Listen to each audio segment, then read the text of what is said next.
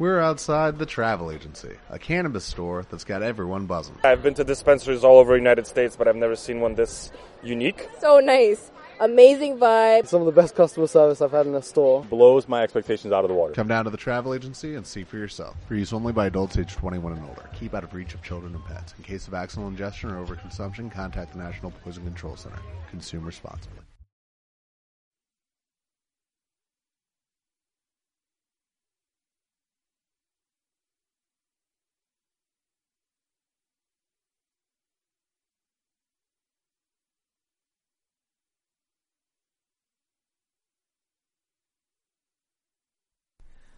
Tal amigos de Centinela de Control? Ya estamos aquí en vivo y en directo desde un nuevo lugar bastante bonito. Creo que después de un año volvemos a estar todos juntos, todos aquí sentados en la misma mesa, compartiendo el pan, compartiendo... Eh, el, el coronavirus. eh, Nuestra compañía y amistad. co- sí, sí, sí, com- compartiendo la- el poder de la amistad y, y- y el... eh, ¿Cómo se llama? El- el- las buenas vibras aquí Ah. junto de, de los deportes electrónicos, ¿no?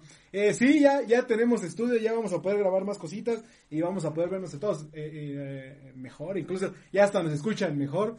Pero hoy tenemos un programa bastante especial, hoy tenemos pues algo muy bonito y es que tenemos de invitado en conjunto con Bang Bang Yeah y Yeah Asia League, tenemos como invitado a Stanley Peng que Pero Eduardo, ¿quién es Stanley Peng? Era justo lo que iba a decir. eh, a Stanley Peng, que eh, formó parte de Riot Games China, eh, fue parte del, del grupo de trabajo de broadcast, organización de eventos, y pues saben que nos encanta hablar de League of Legends, eh, tenemos todo el set. eh, entonces vamos a platicar mucho porque estuvo eh, dentro de lo que fue Worlds 2017, MSI, Acuérdense, LPL. 2017 fue el, el año donde llega el dragón ancestral, este merengues, al nido del pájaro y nos sorprende a todos ganando un premio por la mejor animación de un evento en vivo. Eh, el MSI del que les dice Eduardo es este MSI donde empiezan unos como pintores o bailarines chinos tocando el piso con unas eh, brochas gigantes y se prendían y se hacían caracteres eh, chinos, seguramente. Eh, eh, y se veía muy bien, la verdad. Entonces, yo estoy muy emocionado porque... Eh, eh, Lobo es uno de los favoritos de Lobo porque fue creo que el primero donde sale Chris y Constanza, ¿no? No, ese fue Worlds 2017, precisamente. Sí, claro. El MSI es... Ah, pues pensé, perdón, pensaba, traía en la mente World 2017. Ah, ok, ok. Sí, sí. O sea, el World 2017 fue el primero Sí. donde sale Chris y Constanza, exacto, sí, con la sí. famosa Legends Never Die. Exactamente. Ok. Entonces, eh, nos vamos a divertir mucho, estamos muy emocionados, estamos muy contentos de estar en el foro, estamos muy contentos de estar juntos. Y pues, Lobo, a darle, ¿no?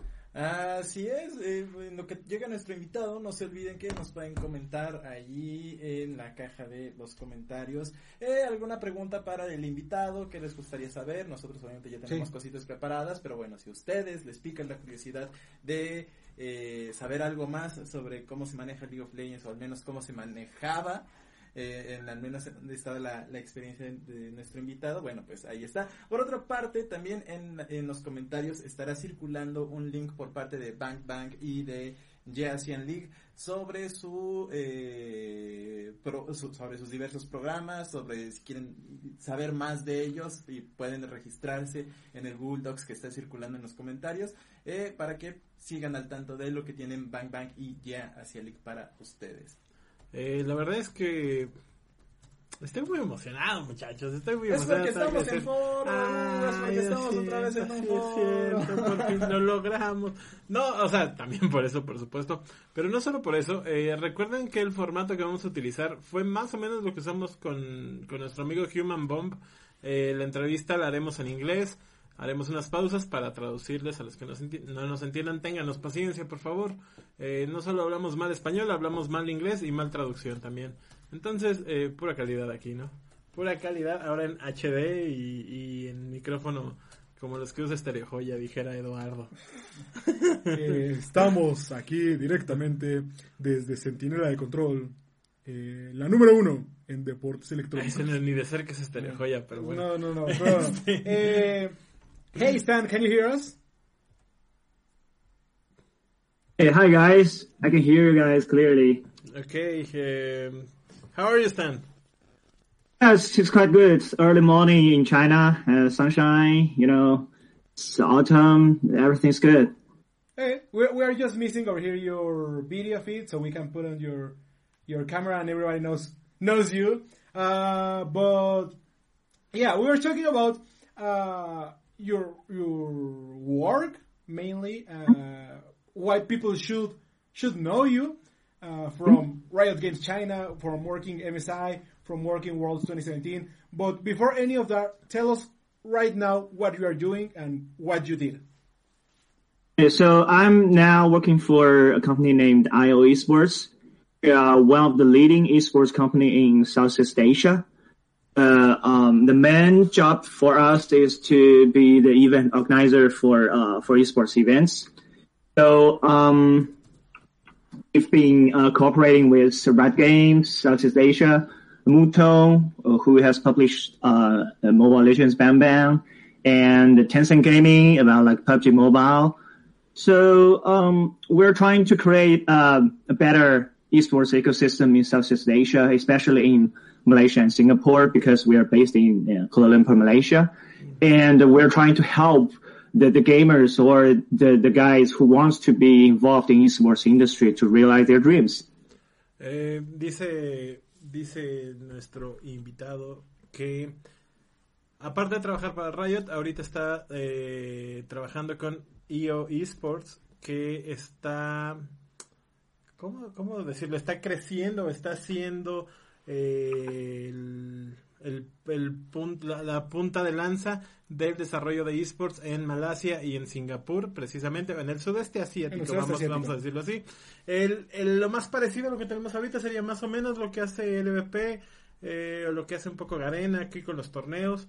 Eh, ellos quieren ayudarle al crecimiento regional de la de, de los esports allá en, en Asia y pues a ver qué nos dice ahora de su De, de hecho, si hay, si buscan IO Esports en, en Google y todo esto, verán que han desarrollado en los últimos meses torneos de Valorant con el Ignition Series y todo esto. Entonces, eh, pues, bueno, data de tremendo digital que tenemos, ¿no? Sí, oye, sí.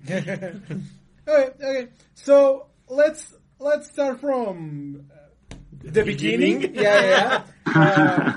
Uh, we will we'll talk more about IO Esports and what you are doing right now. But uh, Okay. as, as we told you, uh, right now our main source of entertainment, our biggest thing right now in esports, it's World 2020. Uh, a lot of change, change, a lot of things changed from COVID. A lot of stuff happened, but basically what we were going to see from to, from these worlds is what happened in World seven, Worlds 2017, which you were being uh, you were part of Riot at that time. So let's begin talking about that. What what was like working in Riot and organizing uh, Worlds 2017? As as uh, what what can you tell us from this? Um, it's quite um, interesting, and I have to say it's very exciting for me to to take part to, to part to take part in the uh, Worlds 2017 in you know, four different cities in, in China. It's a road show from playing to groups, you know, the same as this year, then to quarterfinals, semifinal, then to the grand finals in Beijing in the bird's nest. And you know, everybody knows that we create the the dragon in the stadium. That's that's a, the AR technology first time being used in this kind of esports shows, and we have this kind of um, dragon from the game into reality. And um, to being to be in a roadshow like this was never easy. So we cooperate with uh, Riot China, Riot Central, you know, even guys from uh, Riot Korea and Riot Europe. They came on site. We have multiple many uh, staff here to do, you know, the video, the audio part, you know, the, the message construction and how to show everything uh, to the online audience and how to arrange the, the, the, the audience to be on site.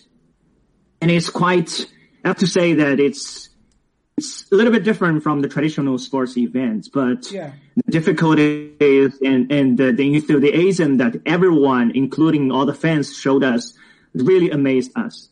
Okay. Eh, Eh, dice que eh, le pregunta a Eduardo, oye, teniendo en cuenta que ahorita como que de lo que más hablamos o de lo que más se habla en la escena de esports es Worlds, porque pues es lo que está activo, es de que ya se va a acabar, hoy este Fnatic perdió aquí como vemos en la playera de...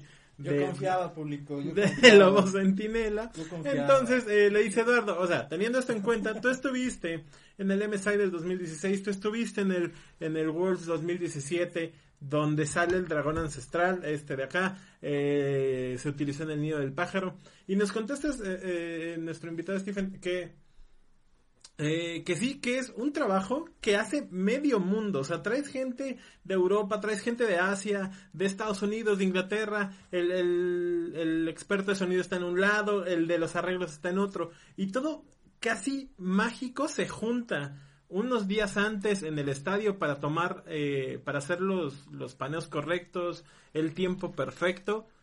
Y fue la primera vez que se utilizó realidad aumentada a tal punto en un evento en vivo. Y recordemos que por esto Riot ganó un premio como eh, Mejor diseño gráfico. mejor diseño gráfico en los Emmys.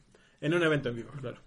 Entonces sí, bastante importante. Y lo hemos platicado cientos de veces. De hecho, lo platicábamos antes, el por qué fue uno de los favoritos, por qué fue tan eh, importante, no solo en, en eventos, sino en la historia de Riot Games. Porque a partir de ese creo que es el, el- el quiebre. El punto de quiebre, El claro. punto de quiebre de los eventos. Y lo platica eh, Peng, nos dice, es algo que nunca habíamos visto en, de- en deportes. Es algo, este sistema de ir por ciudad, por ciudad, por ciudad, es algo que no están acostumbrados los deportes y menos los deportes tradicionales. Y es mucho de lo que, eh, mucho de lo que iba a ser este Riot eh, Games, Riot, este Worlds 2020. And we need to do a question, a question that is gonna be uh, uh, for a, a- any guest that, that comes to the program, uh, to the, to the show. Uh, how do you get in esports? How how was your first touch with esports? Um, I uh, at the very beginning of my career, I work as a uh, technical manager for a traditional TV station in China. Then it comes that I realized that esports industry is now is a, like a rising industry, and I had a chance to talk to uh, the the people in Riot China, and um, I have like multi rounds of interview, and they offer me a quite good job although I had to relocation from my original city to Shanghai. And um, most important thing that I was a League of Legends player at, at that time. I'm a gamer, although I'm not a professional one. But I really want to do my best to make this industry better to show the online audience. Okay, we can do a professional live show of League of Legends or of, of, a game to, to the all the online audience around the world. That's why I, I, I choose to join Riot China, the live department. And, and man, did you guys did it. Eh, luego le pregunta, oye, sí, muy bonito, Esperancita, todo, pero, pero cuéntame, ¿cómo empezaste en esports? Eh, el señor Peng nos, nos dice que eh, él era un gerente, un manager de una estación de televisión en China. De hecho, él no es de Shanghái, él estaba en, en otra ciudad. Y tras pasar el proceso, se ve que es como muy pesado de selección, muy específico de selección de Riot. Eh, le, da una oferta muy muy buena económica y todo. Tiene que cambiarse a vivir a Shanghái, que es donde está la base de Riot China. Y empieza a trabajar con estos muchachos abriéndose literal paso en un en, en un- una escena pues que no existía o que, que iba dando sus, sus primeros pasos, sus, sus primeras interacciones con el mundo. Eh, la verdad creo que muy pocos de nosotros podríamos decir que nos aventamos a tal punto con algo que no conocemos, ¿no? Porque por mucho que él fuera un gerente de una televisión, es un es un área que existe, que ya está, hay muchas televisiones, hay muchas televisoras, perdón. Eh, y, y que de pronto te, te contacte o, o entres a la empresa de la cual jugabas, porque también nos menciona que él era, que él era jugador, que él jugaba en la, en la prepa, en la universidad. Eh, y al abrirse la oportunidad de trabajar para Riot, pues lo hace muy gustoso. Okay, so we we've talked about you being on Riot Games China, about you being on the broadcast part, uh, trying to help with all this uh, event doing stuff, M- MSI, LPL, Worlds. But but I gotta ask, what's the biggest thing right now you remember doing uh, China? Like I know, for example, setting up all the dragon stuff, all the augmented reality. Yeah. It's in I don't know. For me, it sounds amazing, but I don't know you what what what's the biggest thing you remember from that? Uh, the first thing pop up in my mind was the the MSI was in in Brazil. He Yeah. had to fly, you know, 26 hours plane to Rio de Janeiro, and that was a nightmare. uh, it's okay. I'm, I'm just, I'm just joking. It's it's of course it's going to be world. It's going to be world 20, 2017 because we've we've um we've been planning it like a year ahead. Okay. At the beginning of 2017, we've been uh, planning about you know uh, World 2017, in which was in October, right? Yeah, We had many many online conferences. We flew to to Central to talk to to Central guys. We have internal meeting. We we've met like uh, so many different kinds of vendors. Talk to them. Talk to them how how they can help us to make it happen, and how we want to show the audience online or and on site a totally different experience. That that's that's quite complicated, but that's also the most exciting part because we we are we were doing something that have never been done by the others before. Okay. Eh, nos- le pregunta a Eduardo que cuál es el como el punto culminante de su carrera y él, él, él se empieza a reír diciendo, pues mira, la vez que fuimos a hacer el MSI en Brasil fue muy interesante y, y se empieza a reír, ¿no? Diciéndole, pues no hay de otra que eh, el, el Worlds 2017 se planeó, se planeó con año y medio de antelación, Tu- tuvo que viajar por todo el mundo, y, eh, hablar con Riot Central, hablar en juntas internas con Riot China, ir al estadio tres mil veces, sacar tomas. Y es un poco lo que luego aquí, como no lo vemos tan cerca tal vez, se nos olvida un poco el, grado de trabajo que tiene que haber. Porque nosotros aquí llegamos a los eventos presenciales, los que se hicieron por ejemplo en Arena o en el Metropolitan, y, se ve bonito. Y, al final uno dice, hijo, es que pudieron hacer más o pudieron hacerlo de diferente forma. Pero se nos olvida que para hacerlo como se hace, se tardan casi un año, medio año, eh, año y medio. Entonces, habrá que creo que darles o darnos un pequeño respiro. Porque si nos están diciendo que para lo del dragón ancestral tuvieron que utilizar tantos recursos, no solo materiales, sino humanos, pues ahora imagínense para algo más local, cuando no hay tantos o cuando no hay tal posibilidad, pues yo, yo ex- extraño los eventos en vivo, muchachos. yo, yo también. Creo que todos. Um, I, I had another question. Uh, it's about the search of technology. We know that Riot Games, uh, every World Championship, search a new way to make more entertainment at the Great Finals. And one of the uh, one of the factors that is crucial for this event is the technology, and we saw with Dragon, and they gone year after year. In in your case, how how was searching the, the, the technology that made the the the dragon and make the all the things about the, the flying of dragon and what basis the, this experience set up in in Riot in, in nowadays? Because we we read a lot about the what what they gonna do in Worlds 2020 but all started in that Worlds of that- 2017 It's um everything um came out to our mind is um how are we gonna show the audience uh, no matter online or offline the, best ex- experience. And we will stand on a business point of view like what kind of thing we want to see during the show like uh, for example for the dragon you, everybody knows that it's in the game but how we can take it into reality. And then because we are a bunch of professional guys in in broadcast industry then we found out okay the ar technology is the best choice. Then we will uh, trying to see like um uh, which vendor has a similar experience and uh, who is doing better. And we we will try to contact them and ask them to send us demos and samples and we will try in, our own system. Then, uh, as for the Dragon, they, I think Central guys, they've tried in their, uh, LCS arena. That's what they call it.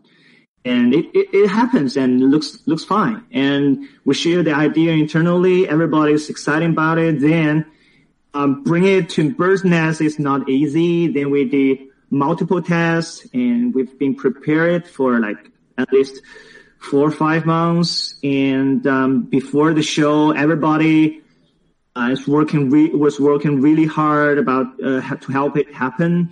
You know, from the the uh, tracking data to the graphics to the ge- uh, um, graphical position of, of the bird's nest because you know you can see the shadows and it's exactly the the same as the, the, the people and the same because we have the geographical information and the timing information in, into it. So uh, at that uh, at that time, the the computer will know okay where the sun and where I should put the shadow. And that's why you have a vivid uh, dragon in the bird's nest in the stadium. I love how you say it, like, oh yeah, we, we know AR is the, like the, the best thing, and like it's nothing, uh, and it being the first event and the biggest event to use this kind of technology. I, I just love how you said it.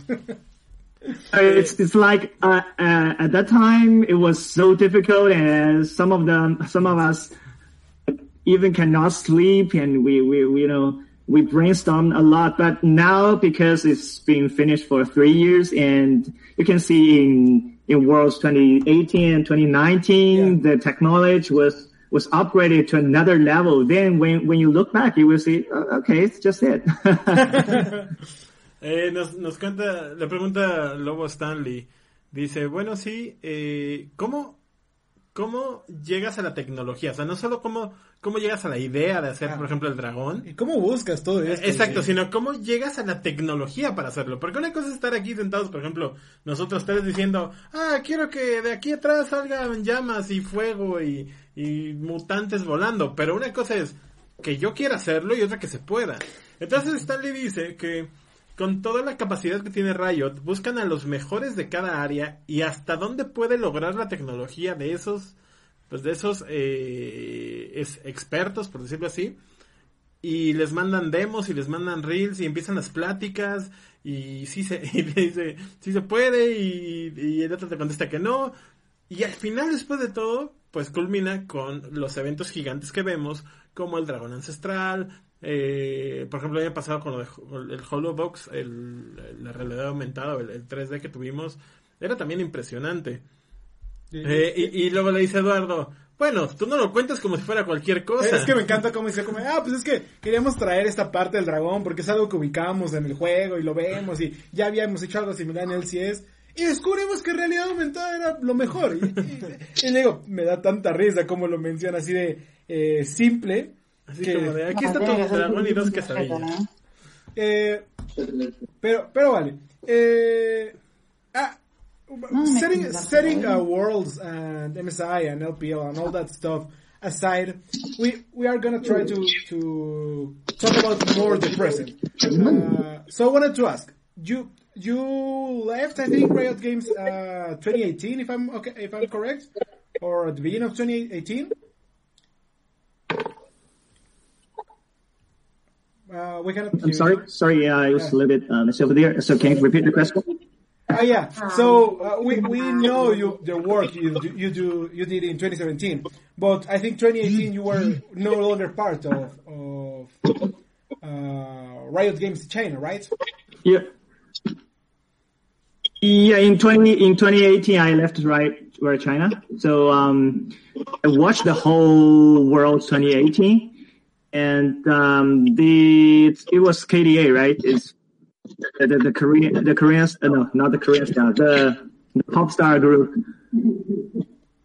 Yeah. So so uh, I, I I like to say it this way because for real 2017 was the breakthrough, the big thing for Riot Games. Uh, after that it was like, okay, people loved Legends Never Die. People loved Chrissy Costanza being on the stage. People loved the Dragon. So how are you gonna top from that?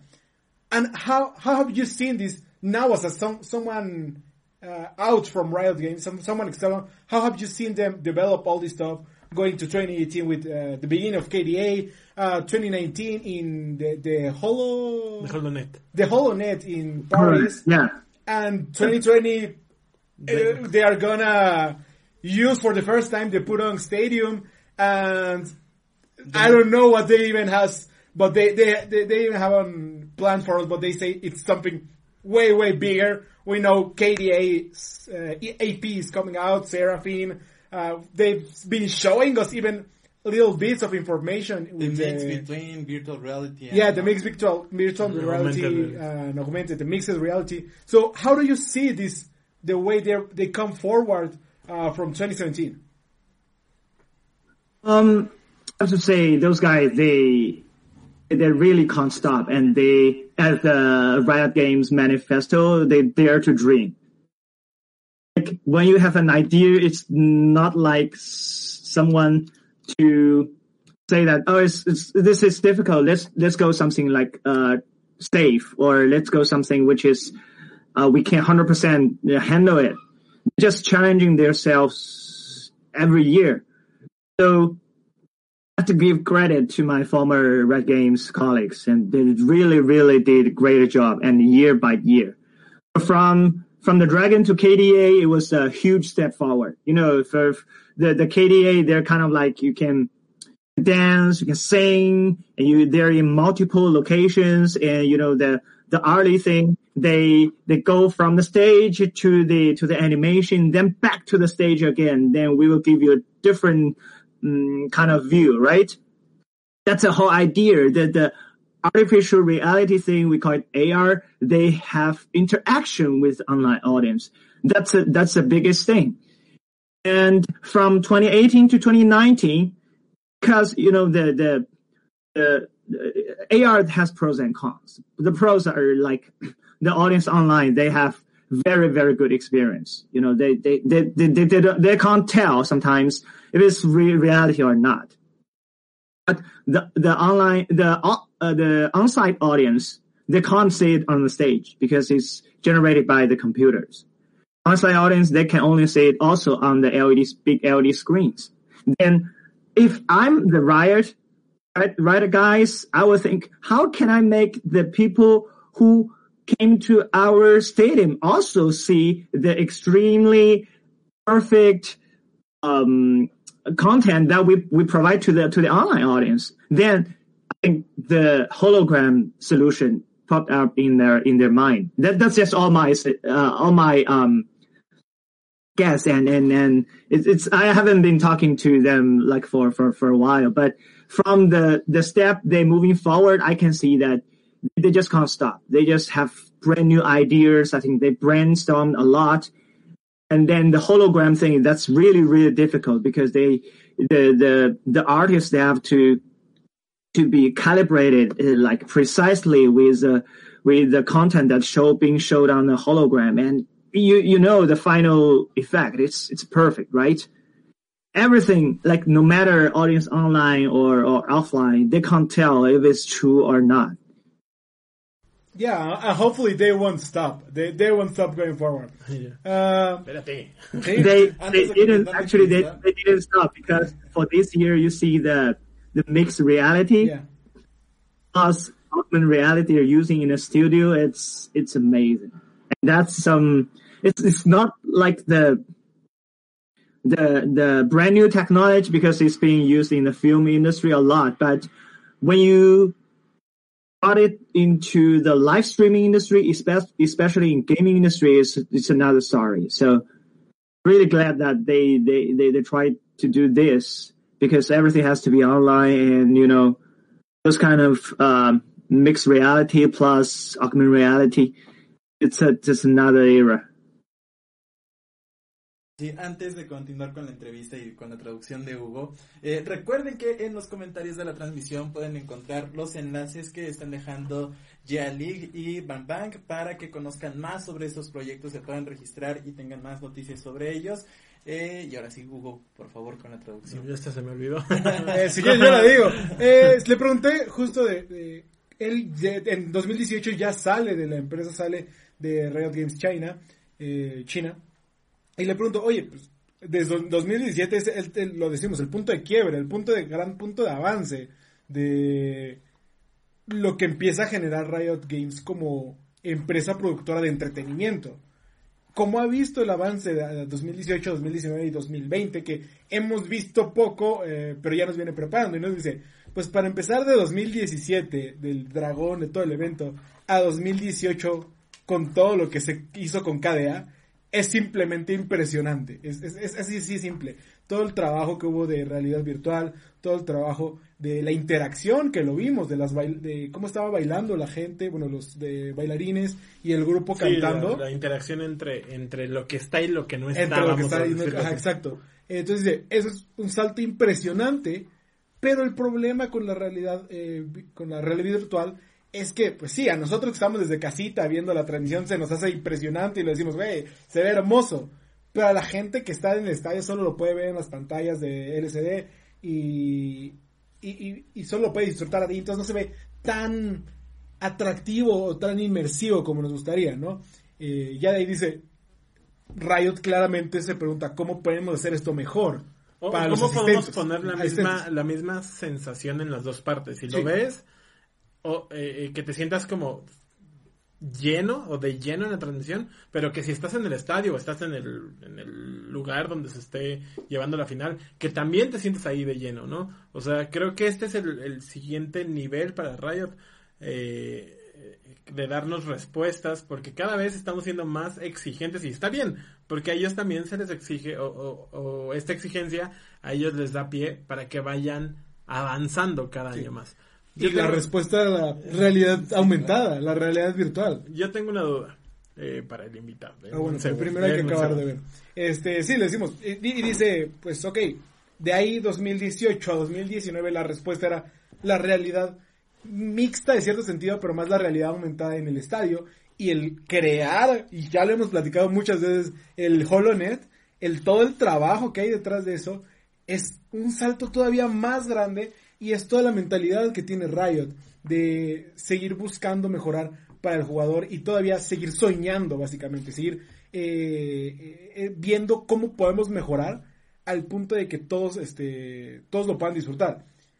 Y luego viene 2020, que es un salto aún más Gigante, grande. Es impresionante. Eh, ya no solamente estamos hablando de espectáculo en materia de realidad virtual, sino para empezar ya lo hemos, ya lo han dicho, realidad mixta y va a ser en 4K, 60 cuadros por segundo y demás. Y no solo eso, el crear todo el concepto de KDA con Serafín, con LP, con lo que hemos visto eh, tan solamente en la fase de grupos, de la fase de play-ins y la fase del inicio de quarterfinals, que si no me equivoco hemos visto ahorita, hasta ahorita, dos dragones salir, o bueno, dos eh, arenas salir, que es la Sí. arena de agua y la arena de tierra o viento creo que era. Eh, La primera, ¿no? La, la del puente. Ajá, creo que esa es la arena de, de Sí. viento. Entonces falta la arena de tierra y la que arena de seguramente fuego. serán las semifinales y la final. que será las semifinales y el ancestral. Entonces, este menciona, todo esto ha sido simplemente impresionante y me encanta, eh, lo dice, que Riot Games no se detiene. Riot Games en ningún momento se detiene y no planea hacerlo por todo lo que hemos visto en 2020. Entonces, eh, y, y es lo mejor que podemos tener en esta industria. Hey Stephen, um, I have a question. When when you got out of Riot and uh, when you make uh, IO esports, how do you approach live events? You you I, I don't think you got nearly the same amount of money or of uh, I, I don't know how to say it, specialist uh, techs to make the live event as, as the same uh, to be huge, as huge as with Riot. How do you approach it uh, to to the to give the same uh, player experience or the same customer experience with IO than you were with Riot? You, you are muted. You're muted. You're still muted. Don't worry about it. I'm sorry. Yeah. Because you guys talk, uh, it's Oxford too. I, I, I'm afraid that there will be noise from my side, so I'm So don't worry, don't worry. Yeah. But, uh, yeah. but, um, you know, in Southeast Asia, the esports events are definitely not as big as, uh, Worlds or some of the Riot events like League of Legends, uh, Professional League in China or the, the MSI. But when our clients uh, brought up their ideas, we will try our best do everything we can to help them to achieve their their their thoughts eh, within the budget, of course. And now because everything has to go from offline to online because of the COVID-19, we use, you know, the Unreal Engine 4 to do the, the virtual studio set. And because maybe in, in reality something is quite difficult, like flying over a stadium or a studio or something, but in the virtual studio, it's not that difficult. And, um, the, um, we also take the player experience first into our uh, daily job. Like we we might not uh, do the the same amount of work as as Riot Games did to to their players, pro players, or or or, or uh, common players as you know their Riot Games. But we take the feedback from the player, from the coach, from the game developers seriously.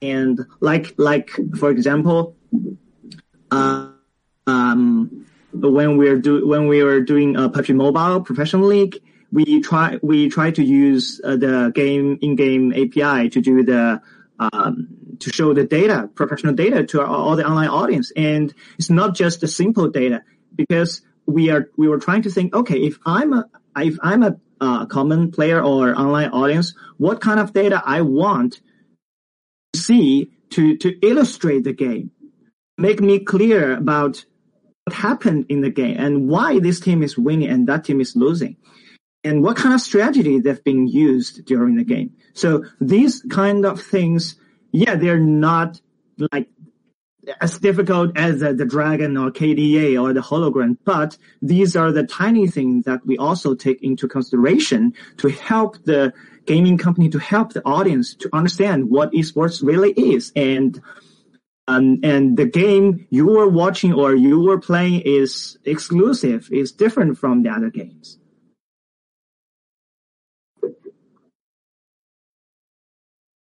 Uh, yes and no, because Riot is Riot, and but um, now I can try different kinds of games. You know, we, I can we can work for uh, Tencent projects, uh, Moonton projects, also Riot projects sometimes. Um, but the other way, yeah, Riot is is on another level. But um, for me, I would like to watch like like this year watch S S10 from the very beginning. Then I will try to um, figure out okay, this is the kind of technology they were using, and uh, this is how they they they, they accomplish this. And this is another um another interesting for me in my in my daily life. You know. Pues básicamente lo que estábamos eh, hablando con, con este Peng, con Stanley, es que cómo enfrenta ahora los problemas que pues no tiene el dinero de Riot. ya, ya papi Riot, después de que sale de Riot y llega a IO Games, eh, pues, se complican las cosas. No es lo mismo hacerlo al, un eh, evento a la escala de Riot Games que a la escala de productores eh, Independientes, vamos a decir. Eh, entonces nos platica que eh, sigue, eh, de lo que aprendió de Riot, sigue buscando eh, llenar las expectativas y plasmar la idea del, de los clientes. de los tiene. clientes. Y, y- y ajustándose al presupuesto de estos clientes y a la idea de crecimiento que tienen Sí. estos clientes. Y eh, entonces dice, ok, tal vez no tenemos el presupuesto para hacer un dragón gigante o para hacer un crear un grupo como KDA, Pero podemos, tenemos otras herramientas para crear un espacio inmersivo, para darle a la gente lo que busca. Y nos platica de cómo utiliza la API, de, la data API del, de los videojuegos. El ejemplo lo podemos ver de League of Legends o de Valorant, en el cual eh, le dan datos a la gente de cómo va desarrollándose la partida. Lo podemos ver en las transmisiones de, el- del mundial de ahorita de cómo va avanzando las gráficas de oro, la, inclusive si lo ven en LoL Esports, cómo lo ven, el- las runas que, trae cada campeón, la, itemización, eh, el tiempo que resta para diferentes objetivos y demás. Dice, nosotros utilizamos toda esa información del API para complementar y para entregarle la experiencia a los usuarios o a los espectadores que ellos esperan y, eh, y, y con esto de cierta manera complementar. Y luego Hugo le pregunta si no extraña tener eh, Poder ilimitado. tener poder ilimitado, básicamente. A lo que responde, sí, o sea, trabajar para Riot Games China era muy padre, era... Es, eh, es que puede ser, dice que puede ser todo. O sea, Sí. que tienes la capacidad de dar cualquier idea y, y casi casi de tratar de realizarla. Pero al mismo tiempo dice que estando fuera de Riot, pues todo lo que aprendiste puedes traerlo como más al público, o sea, más, más a la, a la gente. No solo, no solo que lo puede usar Riot, sino ves la forma de adaptarlo a eventos tal vez mucho más chicos. Y ahora con el mundial o con lo que viene, pues va a estar muy atento a ver qué, qué hace Riot y que una de las cosas como eh, buenas, entre comillas, que salen de esto, es que ya no solamente tiene que trabajar con, eh, con, con la IP de Riot, con League of Legends, sino ya puede trabajar con diferentes empresas, eh, inclusive lo platicamos con este el evento de Valorant, el, eh, no sé cómo se llama, el Invitation, el que tienen allá en Southeast Asia, South Asia, este, trabaja con diferentes desarrolladoras, con este, Tencent y demás. con el propio Riot. Con el, ah, dice, con el propio Riot. Entonces, eh, sí, dice, sí, me, me, me gusta eso, pero al final de cuentas, eh, casi casi todo tiene que seguir avanzando, ¿no? Uh, now I had another question. Um, one of the topics in esports in this in the last couple of years was the uh, was reach new uh, new people, new public. So in IO esports, you what we at this at the start of the program at the start of the show uh, was talking about that IO has the mission to reach new audience in uh, some uh, not in some countries in the South Asia. So uh, with all this information that you give us, um, how can you explain to the new uh, the, to the newest people of the of, of esports that recently discover uh, a game that has a competitive uh, uh, scenario that he can watch it that he can understand uh, understand and than that the, that people doesn't lose in in all the bunch of information that all the, these games have. Um, there are um, multiple ways of doing that. Because for you to play a game, or it's really different from uh, watching a professional game or professional league line. Uh, because uh, our understanding of the game is maybe it's really different from the professional ones.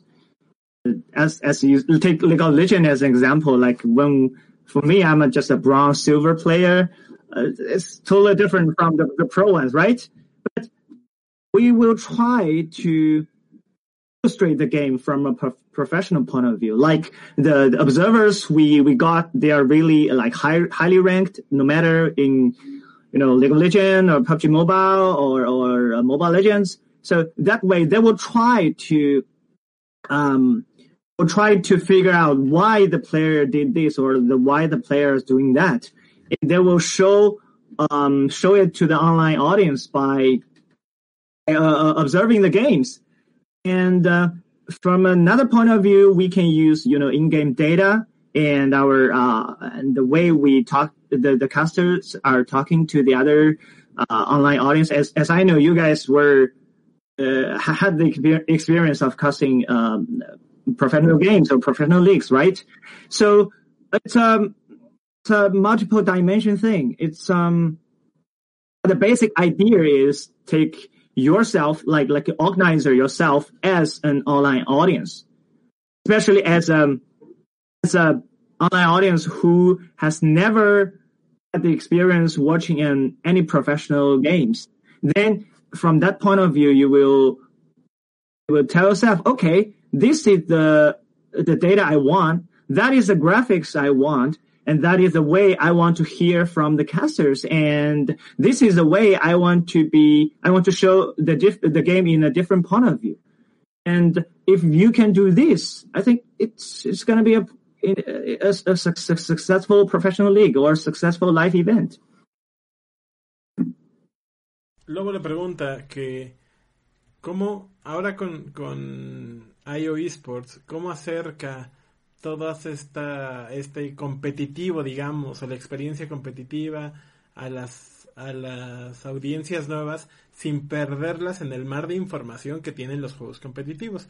Y nos contesta Stephen que a través de toda su experiencia él ha ido como identificando las formas correctas de darle a la nueva audiencia la información necesaria, diciéndole, mira, puedes ver esta gráfica y se ve quién va ganando, o puedes tener esta información y se ve la diferencia entre un equipo y otro, o un profesional y otro. Los casters pueden dar la información de este estilo o de, o de este otro para que sea más claro, porque él recalca que no es igual el juego, eh, casi ningún juego, eh, a lo que jugamos nosotros, los, los, los bronces, los que nos faltan un poco de dedos en nuestras manos, a lo que juegan los profesionales. Con los profesionales, aunque estén jugando la base del mismo juego, lo ven completamente diferente a nosotros. Entonces él recalca que la información no es para ellos, la información es para todos nosotros, para el, para el ancho de la gente que no entendemos a tal punto el juego. Entonces, con información clara, precisa, que no nos invada del todo, podemos disfrutar el juego al mismo tiempo que vamos, eh, ¿cómo decirlo? Como partiendo la información o, puntualizando la información necesaria para decir este va ganando y este no, o este es mejor por X razón y este no. Sí, lo mencionaba que para eso tienen precisamente diferentes especialistas en Mobile Legends, League of Legends, Valorant, todos estos que al final del día saben más que, digamos, el promedio. que el promedio, eh, que saben más y que por eso pueden identificar. Entonces se la pasan viendo horas, se la pasan viendo todo tipo de contenidos para ver qué es lo que podemos aprender. Y, y yo no dejo de pensar, por ejemplo, eh, no sé si recuerden, deben de la famosa flecha de Prey del 2016. Esta flecha que nosotros todos vemos tirarla al vacío y es como, ¿qué está haciendo? ¿Por qué tira la ulti? incluso los casters que están diciendo dice, pero ¿qué acabas de hacer con el ulti? Y, y el observer es como, ok, vamos sobre la flecha porque ve el mapa completo y ya sabe hacia dónde va. Ya está tan entrenado que dice, ok, si seguimos el camino va a pegar acá. Y todos nos quedamos como, ¿por qué aventó la flecha? ¡Oh, Dios mío, qué acaba de hacer Prey! y, y, pega la flecha, detiene el back y ganan esa partida, ¿no? Entonces, eh, pues todo el trabajo que hay detrás de, como lo menciona, y que también lo vemos aquí en este, en LLA, con los diferentes observers, con los diferentes eh, casters y especialistas que tenemos en las diferentes zonas, ¿no? Sí, la verdad que sí, es, es un trabajo gigante que luego por la propia pasión que le tenemos al juego se nos olvida de toda la gente que trabaja, ¿no? No, no solo hablamos de Riot, sino de trabajar en cualquier juego que nos guste, desde Farm Simulator hasta, hasta, hasta Worlds, por ejemplo, ¿no? Okay. Uh, so I, I, wanted to ask. Uh, we we've talked about Riot Games. We talked about the changes from World 2017 to 2018, 2019, and to 2020. Uh, but that's because you've been there. You've worked there uh, firsthand. But have you seen any other type of events? Have you followed any other uh, live events? Like, for example, uh, what uh, or Overwatch. Uh, well, like well, like for example, Overwatch last uh, final they had DJ Khaled and they, it was like a big thing. The international that was also a big event. So what what can you think or what do you say? Uh, what do you see in all these other events? And I maybe that's just me, but why do you think Riot Games uh, in general? I don't know. I don't want to know surpasses them because everything has something of their own, but maybe like it's a little bit more more distinguishable. Um, yeah, I've, I've followed, uh, I followed uh, Overwatch League a little bit, and um, they have their own style. It's totally different way yeah. of, of of League of Legends. And I also watched TI nine and TI eight, I think.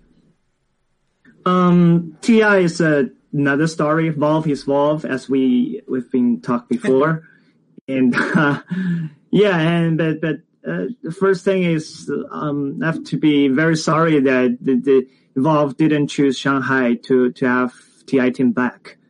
That's really sorry for all the TI fans and then the Dota 2 players and especially for the professional teams. I hope that we can get a better one maybe next year. I don't know where. Maybe it's back still still in Sweden, right? And um, another another thing is um, uh, League of Legends events are very special because I'm sorry because yeah, they're running into my room, you know, randomly. I'm sorry for that. But you know, uh, League of Legends is League of Legends. It's it's quite different, and um, it's been like ten years. It's not like okay, I want to the same quality, same level of League of Legends for my game, and you can do it. It's it's not the um, it's not the thing because Riot has the I have to say has the right person uh, to be professional enough to do this, and their um their vendor system is also quite good. And they have the, I have to say, the top quality vendor around the world. But TI is still not bad. And, uh, um, you can see that Valve still wants to have their own style for TI. But from the technology, because I'm, I'm a professional, my, my, um, my expertise is, is in live, uh, broadcast technology. So this way, I think uh, Valve is a little bit behind Riot because, you know, as I said, Riot is moving forward like year by year. And they have a bunch of people exploring the latest broadcasting technology every day. And, um, if you want to ask why, I have to say it's, it's, it's in the blood of every Riot. It's like they just as as the manifest, they just dare to dream. They just couldn't stop. They they stay hungry, and and it's not only written on their website or or when you were new Riot, they told you, okay, we have the model like this. No, it's it's in in their blood, and that's why they they can do like uh, Worlds 2017, 2018, 2019, 2020, and they're still still moving forward. Okay.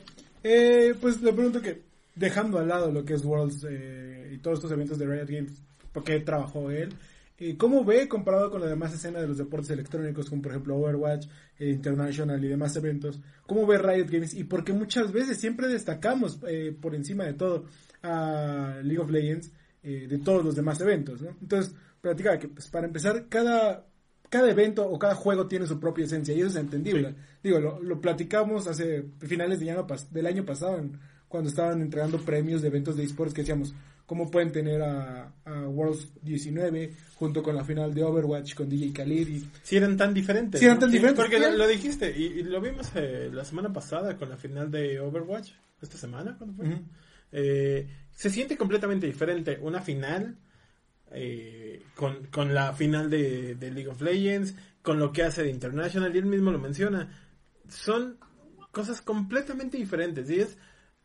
El equivalente sería como ver deportes diferentes. O sea, podemos decir, ah, es que me gusta mucho el fútbol y, y el mundial o la final, la final del mundial es, es de tal forma, pero la, eh, Roland Garros es de, de otra forma. Mm. Y, y creo que esto va mucho de cómo son o de, de la base de, del, del humano como competencia. O sea, somos tan diferentes, nos gustan tantas cosas diferentes, que así los eventos refuerzan o remarcan estas diferencias dependiendo de cómo ellos eh, logren capitalizarlas. Sí, y platica, así. digo, de International sí tiene bastante base y digo, eh, ahí sí me atrevería a decir que incluso de International utilizó antes, eh, de cierta manera, la realidad virtual sí. que League of Legends, porque lo vimos, y a mí me gustó mucho en The International eh, 6, creo que fue, cuando empezaron a poner el mapa virtual dentro claro. del juego.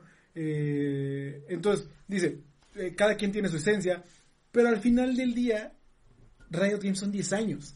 Son 10 años de experiencia, 10 años de tener a la mejor gente, dice, estudiando todo el tiempo las diferentes tecnologías disponibles, viendo y lo platicaba, de 2017, tenemos que ver quiénes son los mejores proveedores, quién es la mejor eh, tecnología, quién nos, qué podemos Y hacer. fíjate que creo que ese es el valor diferencial que tiene Riot junto con eh, en comparación a los otros.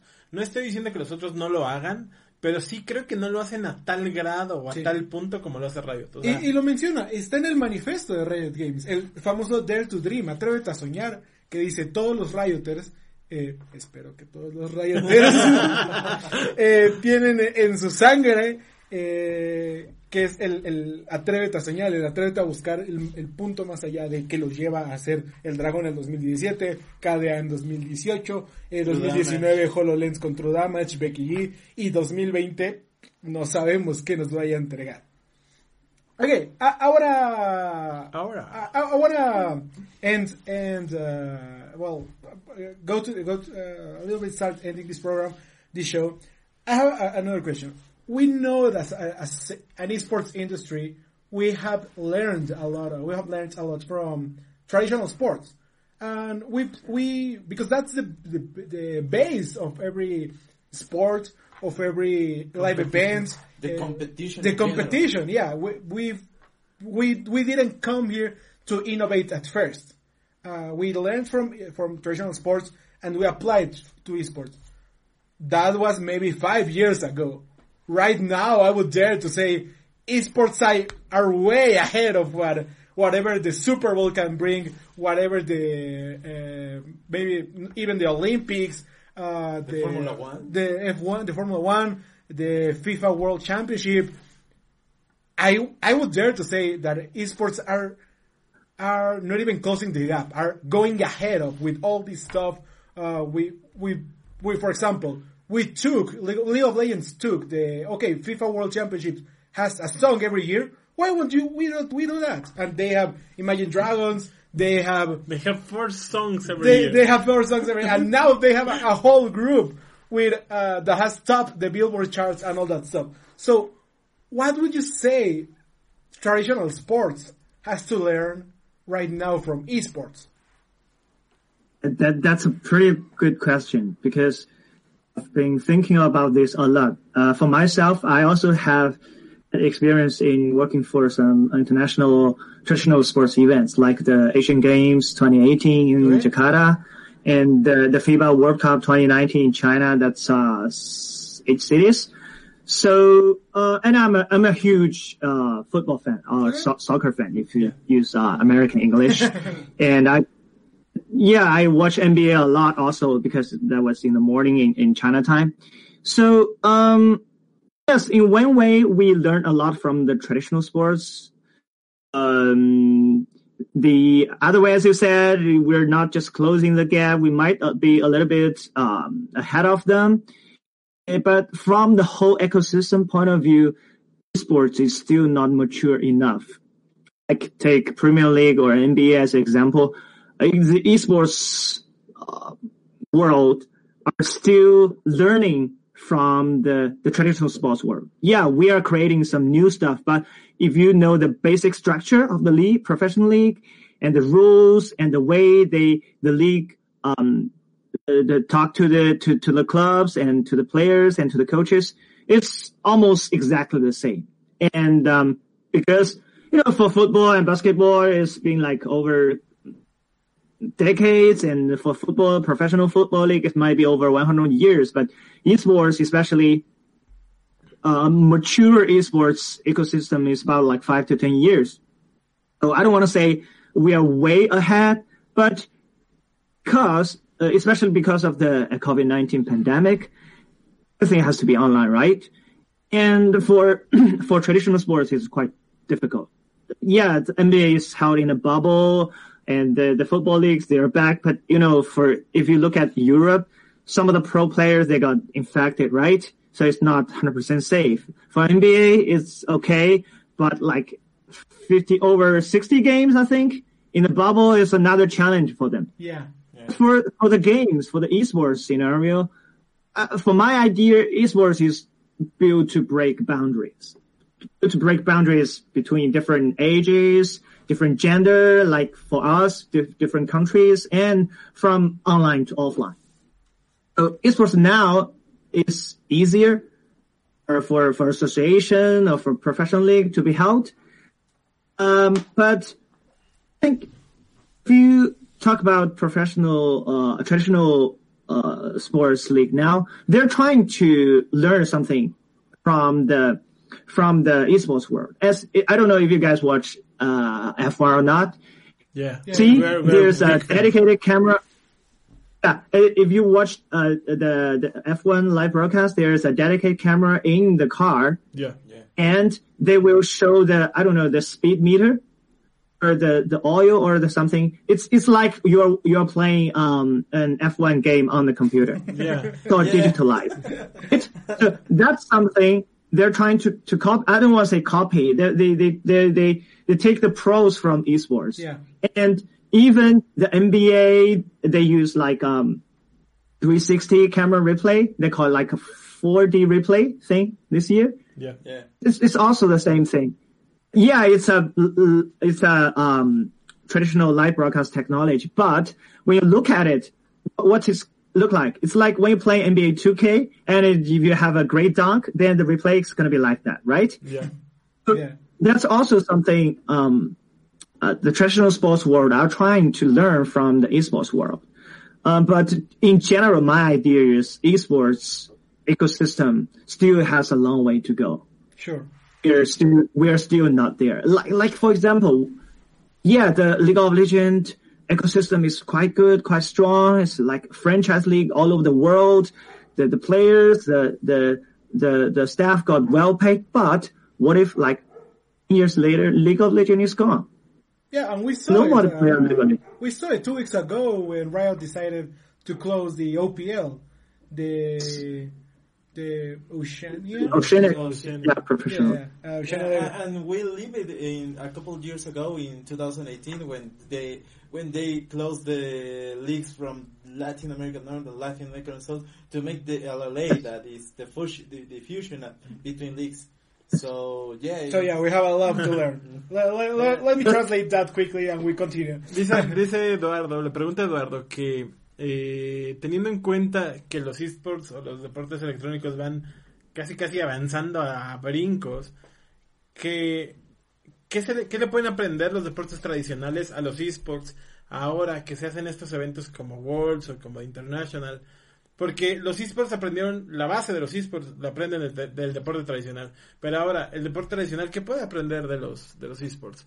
Y entonces dice Stephen que los, los deportes tradicionales aprenden de los esports en relación a cómo entregan el producto al público. Y ponen muchos ejemplos con esto. Dice el... el La Fórmula 1. Ajá, el, el espe- el- ¿cómo se llama? El, La el transmisión de la espectador, Fórmula 1. la transmisión al espectador dentro del carro de Fórmula 1 es igual al, al juego simulador de Fórmula 1.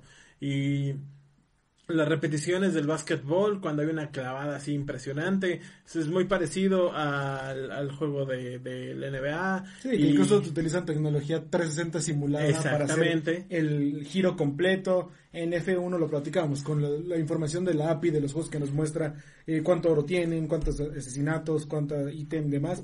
Lo están aplicando de cierta manera a F1, poniendo el, el te iba a decir el tacómetro, pero el, ¿cómo se llama? Pues No, sí, puede sí, ser el velocímetro. El velocímetro. El, medidor de fuerza G y todo eso que Él sabe de saliendo Fórmula este- no sé. esta temporada. Perdón. no-. No, no, te estoy diciendo que sí, que tú eres el que sabe. ¿eh? Y entonces, pero no, es- no es el único, sino dice que los deportes tradicionales han ido adaptando eh, esta parte como de más de, ent- de entrega al, al espectador a, a la forma que lo tienen los esports. Eh, pero también dice que hay que tener mucho cuidado. Porque dice que en, en unos años venideros puede que los, eh, los Sí. esports cambien. No, no que se acabe, sino dice League of Legends es el esport más estable y más rentable que hay hoy en día. Sí, lo decíamos. En, en transmisión, eh, sí, los deportes este, tradicionales, transmisión y en este entretenimiento, pues sí, ya dejamos atrás a los deportes tradicionales. Sí, lo pero- platicamos. pero en- Pero en el ecosistema, en cómo está construida la liga, en cómo está el patrocinio y demás, ahí sí vamos todavía atrás y tenemos que aprender mucho. Y lo vamos platicamos. muy atrás, ¿eh? Lo platicamos recientemente el cierre de OPL, el cambio de eh, La fusión, La fusión de, de de, de de LAN.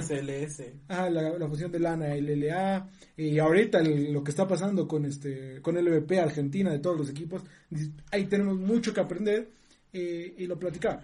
Re- eh, League of Legends está ahorita, pero en unos años puede desaparecer y qué va a pasar con los esports. Claro. Eh, eh, pero algo que sí me gusta, que como lo dice, es que al final del día los deportes electrónicos están hechos para romper fronteras. Que no solamente en la manera del entretenimiento, sino en la manera de cómo se juegan. Ya rompen barreras de edad. eh, tenemos... Pues, pues este mismo año, que también te lo dijo Stephen, con, con la pandemia, eh, la mayoría de deportes tuvieron que adaptar a una forma como de, de deporte electrónico, si lo queremos ver así, para poder sacar algo de producto y no se no, no perdían tanto patrocinio y esto. Y en eso se puede aprender muchísimo de los esports que desde la concepción están hechos para para un, para, para un Sí. producto así, ¿no? Incluso nosotros mismos rompimos esa barrera con la cobertura que pudimos hacer en la LEC, con las es. entrevistas que pudimos hacer en Worlds, que pronto saldrá, hablamos con el coach de Unicorns of Love y también va a salir también la- con... Con Pinoy y una entrevista previa con eh, Angela Archer. de Pero eso ya salió. Luciana, de- sale en la noche, sale medio acabando el programa. sale acabando el programa. Ya pueden entrar a rstmx.reviews y ya está la pub- Eh, A mí no me pasaron ese memo, yo le di publicar, entonces ya está la entrevista, Ahí está entonces, bueno, no en. Eh, pero sí, al final del día los deportes electrónicos están hechos o fueron creados para romper estas barreras. Los videojuegos eh, tienen esa base de romper las barreras. Y digo, si quieren, pa- para andar un poquito más la plática, eh, recuerdo el momento, en, y uno de los mis momentos favoritos de la historia de videojuegos, es cuando crean Pac-Man. Cuando dicen, ¿cómo podemos crear no solamente para que los videojuegos agresivos y de golpear y de matar le llamen la gente a los hombres, sino queremos traer a las mujeres, queremos hacer que los videojuegos sean de todo. Y crean Pac-Man. Y está en el impacto que no solamente mujeres, niños, niñas, hombres, adultos, todos entran en el mundo de los videojuegos y ahora es lo mismo con esports. Ya no solamente es un, un romper barreras en edad, sino también en géneros y en países, en, en territorios. Entonces ya nada más falta que dejemos muchos temas. Fíjate de- que por eso a mí no me gustan tanto la separación de ligas femeninas y esto. Porque siento A mí que van... tampoco, pero entiendo siento- el porqué. No, yo también lo entiendo, entiendo el porqué. Pero siento que van en contra de la base de... Aquí podemos estar todos. Y- Y, y- el hecho de que la propia sociedad haga... O sea, nosotros mismos, los jugadores, hagamos que se separen ligas Ah. por obvias razones, que no está bien. Siento que también al mismo tiempo le estamos fallando a la, a la propia idea. Y, y de hecho lo platicamos en la entrevista, bueno, lo platicó luego en la entrevista con esta Luciana, con la analista de G2 que ya está disponible en resetmx.reviews. eh, eh, lo platicaron de, al final del día, la barrera para las mujeres es grande y no tienen por qué detenerlas. No Exactamente. tienen por qué eh, eh, negarles o tirarles hate o el backlash, lo que sea. Eh, pero sí, es un tema punto y aparte que Vamos hemos a terminar con nuestro Eh, invitado, si quieres. But, but okay, we, we were we were talking about all this uh, breaking boundaries stuff from esports, Yeah, yeah. like uh, not even not even countries uh, boundaries, but uh, Yeah. but really, really, I mean age, sex, uh, Gender. genders, uh, all, all that stuff. That the that's a breakthrough in that esports and video games in general managed to join uh, people a little better than traditional sports, I would say. Uh, Correct. Because games are virtual, so like like like we said, we can bring the dragon, bring KDA from virtual to reality, but you know, for the traditional sports, what can they bring from their own games? So that's the difference, but that's um, I think the, the attractive part of esports also. Yeah. So uh, we we are already past the hour. We don't want to take more of your time. I don't know what time is over there. so, uh, is there anything you want to end on? Uh, any message you want to send to uh, to the esports industry? Uh, yeah, I, I want to thank everything first. I have to say for inviting me here to share my ideas of, of some of the esports experience and my, my ideas for, for League of Legends and my current company, IO Esports. So esports is not something that you can build in one day. Like you have to be patient. If you want to be in the esports, involved in the esports industry, and try to be humble, try to learn from the, maybe from the traditional sports or from some other guys first. And, um, yeah, you, you can make some money out of it. expertise, your, your profession to, uh, for you to make a living in the world. Then it's the same thing in esports world. and um, I hope that one day I can I can expect that the esports events in Mexico can be a, a really thing, a real thing, and maybe we can see a world League of Legends World Series in Mexico, maybe. Uh, one, one can only dream. One can only dream. gonna celebrate in we uh, we, we will never know, right? yeah, and uh, yeah, if the if the COVID nineteen pandemic is over, uh, uh, if you guys have a chance, come to China. You can just We- let we me know, hope- We, and we I hope walk and you we're gonna try. we hope that we want to try because Yeah. we, we were Yeah, yeah, so yeah, excited and, uh, to to to be there in Worlds 2020, and we were so disappointed we couldn't. Uh, we we are gonna try our best to be in 2021 over there, and maybe we can Yeah. chat a little more with with some kind of uh, I don't know uh, coffee or beer or something like that. Yeah, no problem, no problem, guys. And um, Mexico is always a, a dream place for me. I have never been there.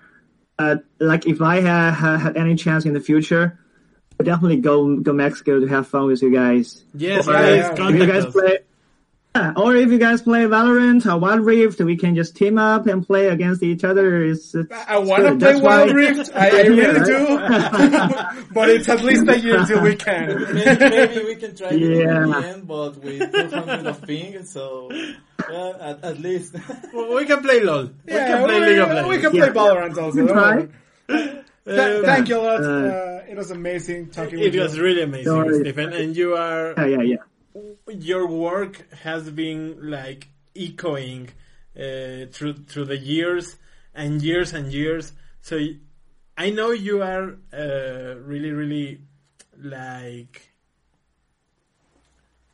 happy with the end result, but we, the the people that that saw the, the this huge dragon that saw the the the painted floor in MSI and and a lo- uh, uh, the whole other stuff, uh, the the the 3D uh, China map of the of the Rift. It was really, I think it's like heartbreaking to to to watch all the past events, but it's really heartwarming to to talk to you about how it changed us to be in those events, even from from our homes, from our from our countries, because in in uh, in no minor way, Sentinel is here because people like you. So thank you, thank you, Stephen. No worries. Let's keep in touch. And if you guys have any problems or questions about your uh, your esports programs or esports events, uh, just feel free to let me know, and uh, I can try to, try my best to help. Uh, by the way, because uh, like talking, it's it's just an hour, but we're like old friends now, and that's, that's uh, Thank you. Thank yeah, you. that's amazing of esports, you know.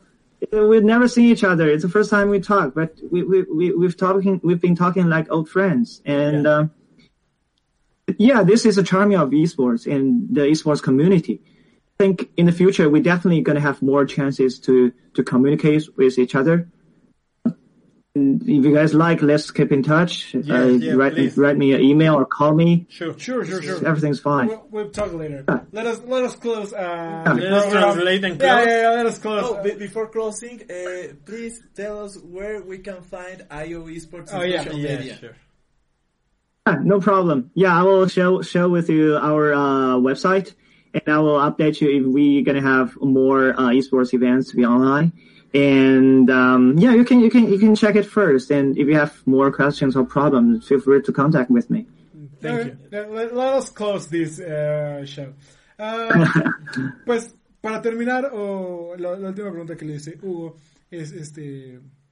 Ya se me olvidó porque estaba pensando en, en- en- en el comentario. Eh, es que me, me quedé en el comentario de, eh, cómo los esports rompen las barreras. De que al final del día eh, nosotros tenemos la magia de sacar cosas de los videojuegos. En el caso de League of Legends, de traer el dragón ancestral al estadio del nido de pájaro, eh, sacar a KDA, eh, traer eh, el, a El- True Damage, el HoloLens, todo eso. Entonces, eh, HoloNet. Entonces, e- esa es como que la parte de- del quiebre de barreras, Es de más que- allá que llega. Es lo que él dice. Él dice que los esports tienen que ayudarnos como sociedad al, al- a romper estas barreras porque, y, y lo menciona al final, ¿no? Llevamos eh, una hora aquí con todos ustedes, pero llevamos como una hora atrás preparando todo, estábamos corriendo como locos, eh, el foro eh, ya casi está listo al 100, pero todavía le faltan algunas cositas.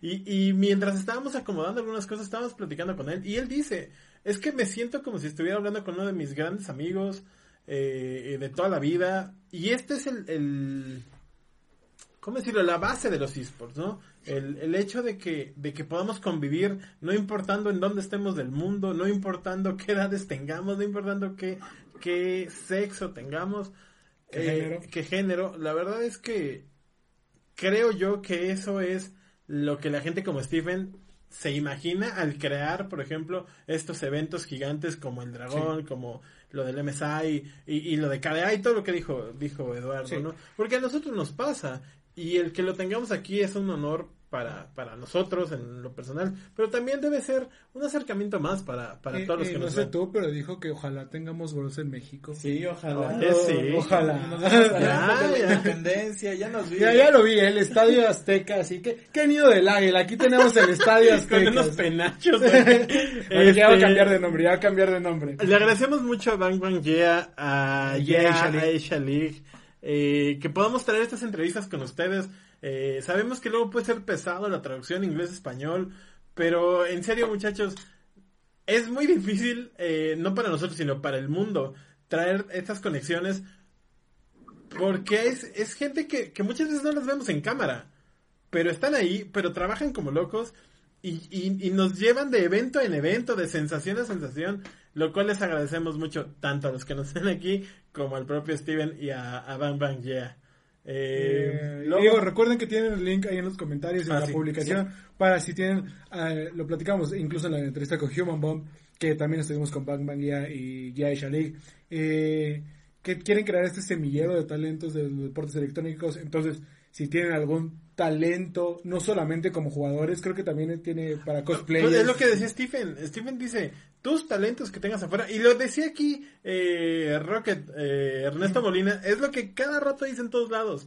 Muchachos, tienen que tener herramientas que traigan a esports, porque en esports se necesita gente con herramientas, gente profesional, gente que sepa trabajar, para que después cuando vuelvan a regresar al mundo, traigan el conocimiento que ya traían, más lo que, lo que generaron en esports, y puedan seguir creando y puedan seguir creciendo. Stephen lo dice, Rocketman lo dice, dice y eso ya es mucho, ¿eh, muchachos? Sí. Le agradecemos otra vez a Bang Yeah, le agradecemos a Yeah Asia League y a Stanley Peng. y a Stanley Que Peng, esperemos traerles más contenido, eh, más entrevistas y demás. Eh, los esperamos, no se lo pierdan. Próximo sábado a las 8 de la noche. ya estamos platicando semifinales de Worlds. Eh, ya nos estaremos adentrando más en lo que es este casi el cierre. Y no se olviden, lunes a las 9 y media de la tarde, eh, Reset Lounge para todo su contenido de videojuegos en Bueno, general. nueve y media de la tarde. 9, y media de la noche, dije, ¿no? De la Ah, tarde. y media de la noche, eh, nueve, y me- nueve y media pm. Este, para todo el contenido de vi- videojuegos, eh, estaremos platicando de, de que se viene PlayStation 5, se viene Xbox One Series X, eh, una nueva generación, nuevos juegos y demás. Así que no se lo pierdan. Eh, recuerden seguir en nuestras redes sociales, arroba sentinelop, arroba resetmx y esperen muchísimo más contenido así bonito y eh, ya estamos todos juntos. Ya va, va a ir mejorando, muchachos, les prometemos. Así que denle like, denle a la campanita. No, es otro, ese es Ah, otro lado. Síganos, eh, los esperamos. Gracias, gracias Stephen, gracias Bang. Gracias, gracias. I, I tried to learn a little bit of Spanish before, but it's really difficult for Thank me. you, man. You are like it. awesome. Yeah, I hope you guys can, can teach me a little bit in the future, yeah. Oh, hopefully. sure, sure, sure. Hopefully. Okay. Yeah. Adiós. Okay. ¿No se merece tu familia lo mejor? Entonces, ¿por qué no los mejores huevos? Ahora, Egglands Best están disponibles en deliciosas opciones. Huevos clásicos, de gallina libre de jaula y orgánicos de Egglands, que ofrecen un sabor más delicioso y fresco de granja que le encantará a tu familia. En comparación con los huevos ordinarios, Egglands Best contiene la mejor nutrición como 6 veces más vitamina D, 10 veces más vitamina E y el doble de omega 3 y B12. Solo Egglands Best. Mejor sabor, mejor nutrición, mejores huevos. Visita egglandsbest.com para más información.